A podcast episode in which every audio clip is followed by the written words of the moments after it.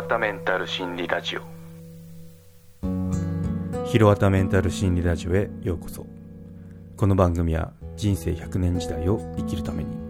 折れない心のためになる情報や心理学で語られている法則などを紹介する番組です。人生は短距離走ではなくマラソン。途中で燃え尽きないで遠くまでたどり着く生き方のヒントになれればなと思います。ひろわたメンタル心理ラジオ。はい今回はスティグマを避けようアメリカのメンタルヘルス事情について話をしてみようと思います。はいスティグマを避けようなかなかあの馴染みのない言葉だと思うんですけど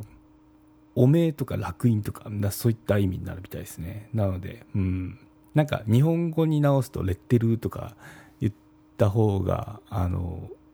ピンとくるかもしれないですね。はい。ということで、今週じゃなくて今回はアメリカのメンタルヘルス事情について面白い記事があったので取り上げてみようと思います。またあの関連記事の方に原文の方はリンクがあるので興味がある方は覗いてみてください。はい。ということで、ネバダトゥデイですね。ネバダ州の新聞かなんかなんでしょうかね。はい。うん。翻訳したのを紹介しつつ私の考えとか、まあ、だったよねとか、実体験を語ってみようと思います。はい。アメリカのメンタルヘルスの現状はどうなってるんでしょうかってことで、そうですね、カウンセリングで、カウンセリング教育心理学のクリスティーナ・デビュー准教授がパンデミックに関連したメンタルヘルスの問題と私たちができることについて話してますってことですね。はい。ということで、あの、まあ、主にパンデミックのこの状況でどうなったかっていう話の展開ですね。はい。パンデミックで仕事の量の増加、緊張感の高まりなど、アメリカ人は一様にストレスを感じているようです。私たちは精神的にどのような状況に置かれているのでしょうか？ということですね。また深刻化するメンタルヘルスの危機に対処するにはどうしたらよいでしょうか？それを探っていきましょうということですね。うん。まあアメリカって結構大規模なロックダウンとか社会的混乱も起きてましたよね。ニューヨークとかひどかったですもんね、まあ、今も数は多いっちゃ多いんですけどね。はい。ということで続き続きを読んでいきます。多くのアメリカ人はメンタルヘルスが低下していると感じています。そうなんですね。これは真実でしょうか？それとも間違った認識でしょうか？って問いかけをしてます。はい。この2年間で私たちは共通のトラウマを経験したことと理解するのが重要です。パンデミックが私たちの心の健康に与えた影響を完全に理解するには時間がかかるでしょう。ただ、ただっていうかも、またですね、また、パンデミックの後遺症を他の自然災害と比較する人がいますがメンタルヘルスが低下しているのは事実のようです。ということで、うん、まあいろいろその議論の余地はあると思うんですよね。多分歴史に残る話なんであの後世このパンデコロナのパンデミックを検証したとしたらまあどうなんだろうな。天才もあるけど人災もあるよねみたいなそのワクチンの接種の速さとかオスタクとかあのロックダウンの時期が適切だったかっていうのは、まあ、歴史が検証していく話なのかなとは思いますね。はいということで現在の状況は？医師看護師教師精神科医療従事者など多くの専門家の燃え尽き症候群やストレスレベルがかつてないほど高まっていますということですね。うんやっぱあのそうですね日本と同じかなって感じしますね。うん状況は一緒なんでしょうね。うんまあ、結構もうこう世界ってあの同じなんだろうものを使ってるし文化とかってもうほとんど一瞬でこうネットがつながってる世界なんであの広まっていきますよね。なんて同じものを共有してるっていうのはいいことなんですけど悪いことを言うとその病気までその瞬時に移動とかあの自由にできるしっていう自由にできてしかもこう安い価格でまあ一言で言うとあの動きやすくなったっていうそのグローバル化っていうのが逆に裏目裏目に出たのがこのパンデミックかなって思いますね。うん、でこの記事あの読み進めていくとちょっとここユニークだったなって思ったのが、まあ、あの SNS ですね。SNS のその利用の仕方っていうので、まあ、若者とまあそうでない人とかあとまあ SNS と SNS をうまく使っている人とそうでない人っていうのでも差があるよってことを書いてましたね、うん、やっぱこの孤独感になるわけですよね。そのロックダウンとかされるとそういう時にまあ SNS を利用してでその孤独感を回避したって人もいれば、まあ、その SNS を利用しない人っていうのはやっぱそのまま孤独感感じてましたよとか。あとまあそのうまく SNS を利用しなかった場合っていうのは逆になんかこう傷ついた、まあ、結構誹謗中傷とかもありますよね。ああいうのその得てますよみたいな話もあったんでまあそうだなって思いましたね。なんでこの企業とかと一緒ですよね。ちょうど今日あの何 GAFA の決算の発表のニュースが出てたんですけど、まあ、メタですね、フェイスブック、フェイスブックだけ下げて、他のアマゾンとか、アップルとか、あと、グーグルとかは、その、計算良かったですよっていう話もしてましたね。なので、その、うまく順応して売り上げ上げる企業もいればそうでないとこもいるみたいな感じで、まあ、個人も同じで、その、まあ、メンタルで言うと、うまく対処して、むしろその、なんだろう、交流、人との交流が活発になった人もいるかもしれないですもんね。 Zoom とか、あの、オンラインのツールを駆使して。まあ、コロナで、その、コロナの過ごし方で SNS っていう話題が出るとこはなんかアメリカらしいなって思いましたね。うん。まあなんか一緒かなって思いますけどね、日本でも。うん。はい。で、そうですね、スティグマの話に行くと、やっぱあの、前回のエピソードか、まあ、前回、前々回か分かんないですけど、その、アメリカでも、やっぱこのメンタルが不調で病院にかかるとか、そういったのって、こう、やっぱこう、周りから弱いんじゃないかって思われるとか、そういったこう抵抗感っていうのはあるみたいですね。なんかそこは意外でしたね、海外のこの記事読んでて。結構なんかアメリカっ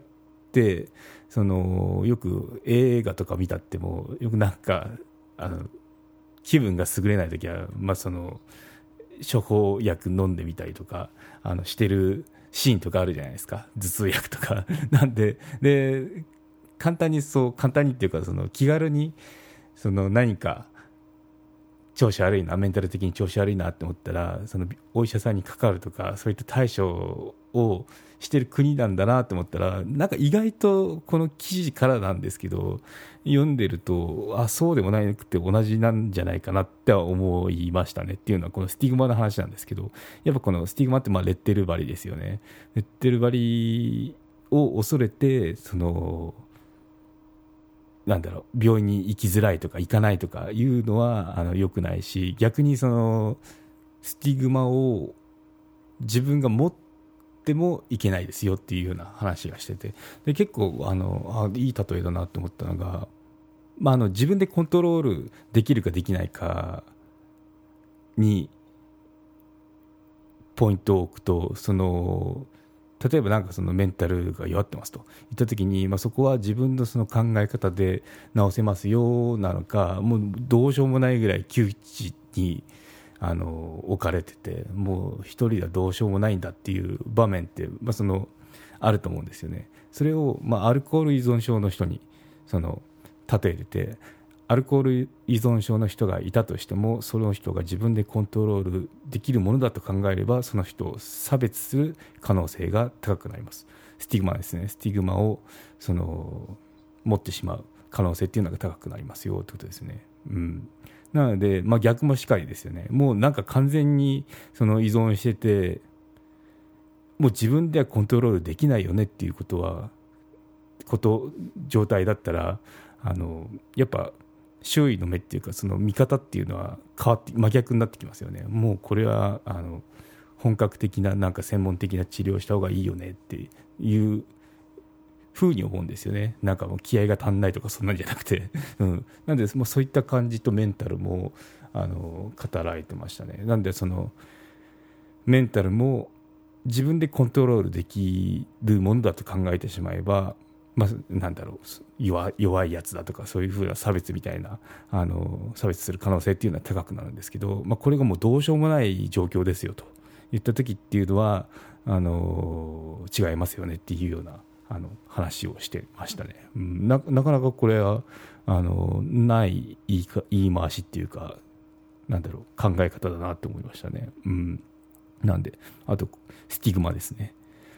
多分新しいワードだと思うので。もし私も知らなかったんですけど。もし知らなかったら覚えちゃいましょう、うん、なんかレッテル張りに近いですね。レッテル張りイコールスティグマみたいな。そういう感じであの今日一つ単語を覚えましたね。はい。